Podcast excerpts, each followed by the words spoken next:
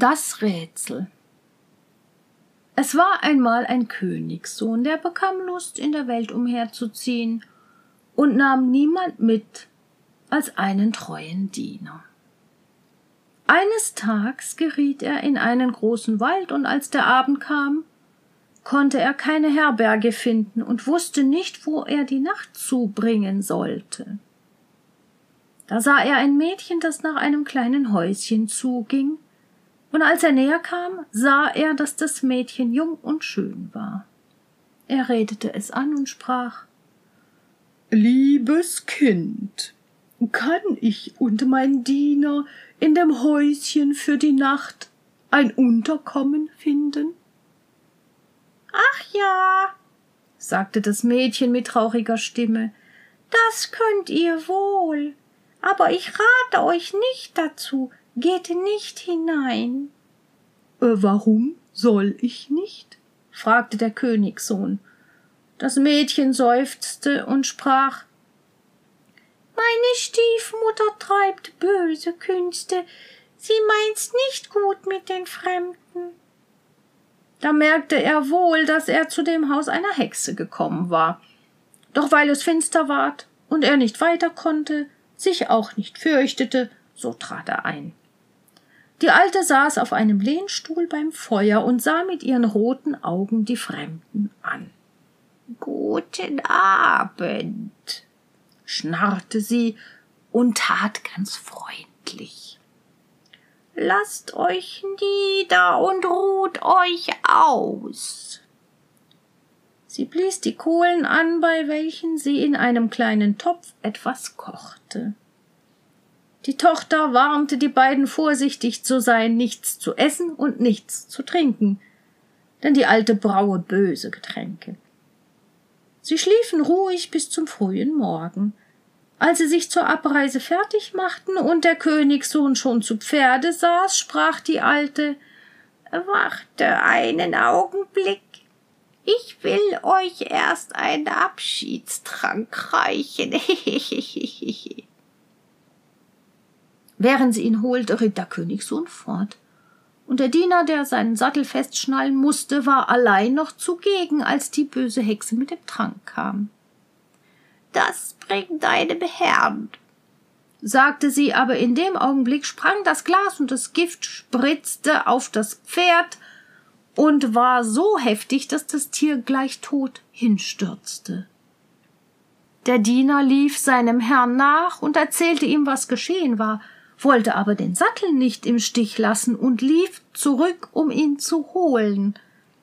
Wie er aber zu dem toten Pferde kam, saß schon ein Rabe darauf und fraß davon. Wer weiß, ob wir heute noch etwas Besseres finden, sagte der Diener, tötete den Raben und nahm ihn mit. Nun zogen sie in dem Walde den ganzen Tag weiter, konnten aber nicht herauskommen. Bei Anbruch der Nacht fanden sie ein Wirtshaus und gingen hinein. Der Diener gab dem Wirt den Raben, den er zum Abendessen bereiten sollte. Sie waren aber in eine Mördergrube geraten, und in der Dunkelheit kamen zwölf Mörder und wollten die Fremden umbringen und berauben. Ehe sie sich aber ans Werk machten, setzten sie sich zu Tisch, und der Wirt und die Hexe setzten sich zu ihnen, und sie aßen zusammen eine Schüssel mit Suppe, in die das Fleisch des Raben gehackt war. Kaum aber hatten sie ein paar Bissen hinuntergeschluckt, so fielen sie alle tot nieder, denn dem Raben hatte sich das Gift von dem Pferdefleisch mitgeteilt. Es war nun niemand mehr im Hause übrig als die Tochter des Wirts, die es redlich meinte, und an den gottlosen Dingen keinen Teil genommen hatte. Sie öffnete dem Fremden alle Türen und zeigte ihm die angehäuften Schätze. Der Königssohn aber sagte, sie möchte alles behalten, er wollte nichts davon und ritt mit seinem Diener weiter. Nachdem sie lange herumgezogen waren, kam sie in eine Stadt, worin eine schöne, aber übermütige Königstochter war, Sie hatte bekannt machen lassen, wer ihr ein Rätsel vorlegte, das sie nicht erraten könnte, der sollte ihr Gemahl werden. Erriete sie es aber, so müsste er sich das Haupt abschlagen lassen. Drei Tage hatte sie Zeit, sich zu besinnen, sie war aber so klug, dass sie immer die vorgelegten Rätsel vor der bestimmten Zeit erriet. Schon waren neune auf diese Weise umgekommen, als der Königssohn anlangte und von ihrer großen Schönheit geblendet sein Leben daran setzen wollte. Da trat er vor sie hin und gab ihr sein Rätsel auf. Äh, was ist das? sagte er. Einer schlug keinen und schlug doch zwölfe. Sie wusste nicht, was das war. Sie sann und sann, aber sie brachte es nicht heraus. Sie schlug ihre Rätselbücher auf, aber es stand nicht darin. Kurz, ihre Weisheit war zu Ende. Da sie sich nicht zu helfen wusste, befahl sie ihrer Magd, in das Schlafgemach des Herrn zu schleichen. Da sollte sie seine Träume behorchen und dachte, er rede vielleicht im Schlaf und verrate das Rätsel.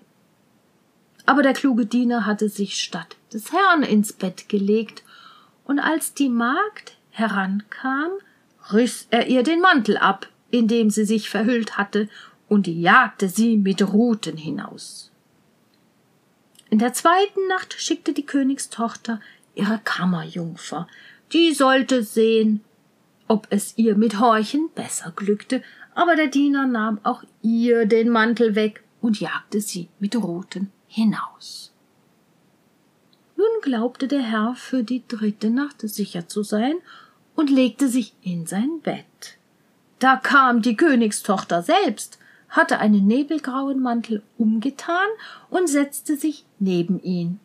Und als sie dachte, er schliefe und träumte, so redete sie ihn an und hoffte, er werde im Traume antworten, wie viele tun.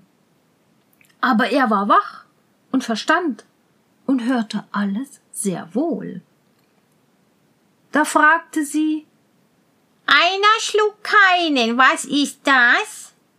Er antwortete Ein Rabe, der von einem toten und vergifteten Pferde fraß und davon starb.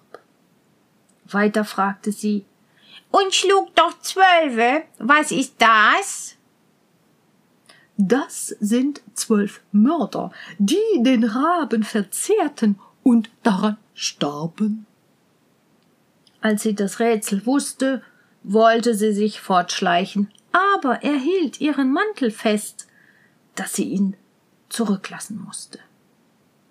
Am andern Morgen verkündigte die Königstochter, sie habe das Rätsel erraten und ließe die zwölf Richter kommen und löste es vor ihnen.